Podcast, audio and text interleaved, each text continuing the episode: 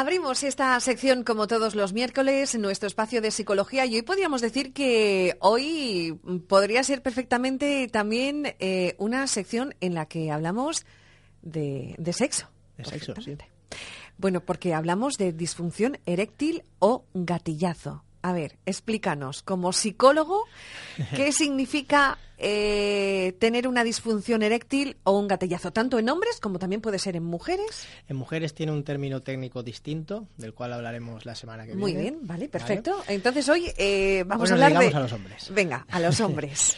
en primer lugar, hay que eh, distinguir un poquito lo que es la disfunción eréctil, porque tiene, digamos, como varios episodios o varias partes que conocidas popularmente podríamos decir que son lo que sería gatillazo, es decir, cuando intento tener una relación sexual y no puedo debido a que la digamos la, la erección no es suficiente y después el tema de la impotencia que ya debido ya son unos criterios diagnósticos un poco más estrictos y que ya llevan un tiempo que para poder diagnosticarlo. Nos vamos a meter más en lo que es el tema del gatillazo. ¿Vale? Relaciones sexuales más esporádicas. Que está más enfocado eh, a la psicología en, el, en este caso, a lo que... Sí, en realidad eh, no tiene tanto por qué. Hoy vamos a tratar la parte psicológica, que es lo, que, nos, lo que nos compete a nosotros. Pero sí que es verdad que la disfunción eréctil puede tener... Eh, la etiología es muy variable. Es decir, tiene muchas causas, como puede ser neurológicas, vasculares, anatómicas, hormonales, farmacológicas, traumatológicas. Por ejemplo, el romperse la pelvis, romperse la cadera de un golpe puede influir también. Pero en este caso, digamos, las psicológicas, como podrían ser el estrés, el cansancio, el exceso de presión y expectativas autoimpuestas por parte de los hombres. ¿Depresión también puede ser? Sí, sí, sí. Exacto, ansiedad, depresión, etcétera. Todo lo que sean causas psicológicas va a afectar. Y, por supuesto, eh, digamos, el factor que más correlaciona con el tema de disfunción eréctil es la edad de los hombres. ¿Y cómo afecta, por ejemplo, en una pareja? En una pareja afecta, digamos, eh, directamente a la calidad de las relaciones sexuales, obviamente, y después puede afectar, afecta directamente también a la autoestima del hombre, ¿vale? Y después indirectamente puede afectar también a la autoestima de la pareja, ya sea hombre o mujer, porque el caso de disfunción eréctil ocurre en hombres, pero la pareja no tiene por qué ser una mujer siempre, sino puede ser un hombre también. Y aquí lo que, digamos, eh, se estima que en 2025 más o menos habrá como unos 322 millones de hombres en todo el mundo afectados.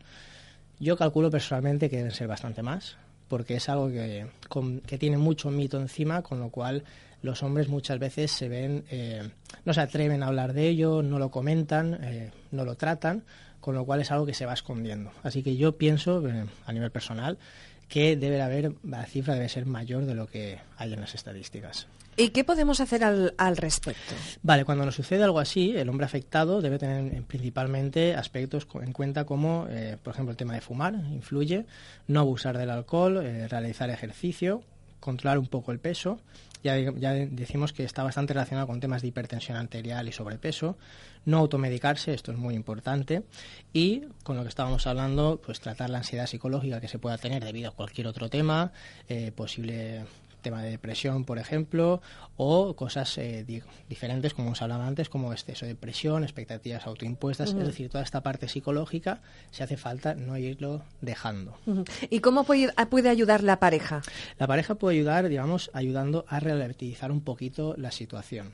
Es decir, esto es, eh, digamos, que ve como una bola de nieve, ¿no? En el momento que pasa, es importante eh, como no darle más importancia de la que tiene. Al final lo que sucede es que simplemente no se ha podido tener una relación sexual, con lo cual... Pero a lo mejor posiblemente eh, esa pareja piensa que el problema lo tiene ella. Exacto. Por eso decíamos antes que puede verse afectada indirectamente la autoestima de la pareja. Sin embargo, normalmente esto no tiene que ver con la pareja, sino con uno mismo. Lo que decíamos antes a nivel psicológico, pues exceso de expectativas, exceso de presión, normalmente no tiene que ver con el tema de la pareja. Pero es normal que la pareja eh, pueda acabar pensando que sí que tiene que ver. En este caso, como decíamos, pues ayudar un poco a relativizar la situación, apoyar al hombre afectado y mostrar comprensión y sobre todo no presionarlo para volverlo a intentar. Que surja de manera natural. natural. Esto es muy importante. ¿vale?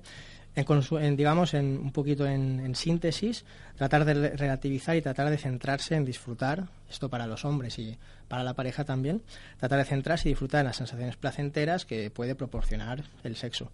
En realidad es probable que el problema pase antes de lo que creemos.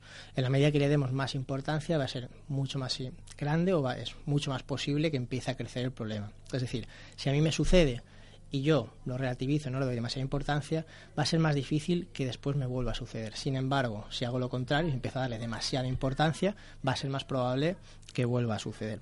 Es una cuestión también, eh, el sexo, digamos, en este caso, es una cuestión de hábitos. Una cosa que puede pasar, ya para, para, ir terminando, es que si el hombre en concreto lleva mucho tiempo sin mantener relaciones sexuales con, con una pareja, es decir, masturbación, etcétera, es muy normal que luego, eh, a la hora de tener de nuevo relaciones sexuales una pareja pueda sufrir un gatillazo. No tiene que decir, no quiere decir que esto vaya a suceder seguramente, ni sí o sí, pero la probabilidad aumenta. Es una cuestión de hábito conductual.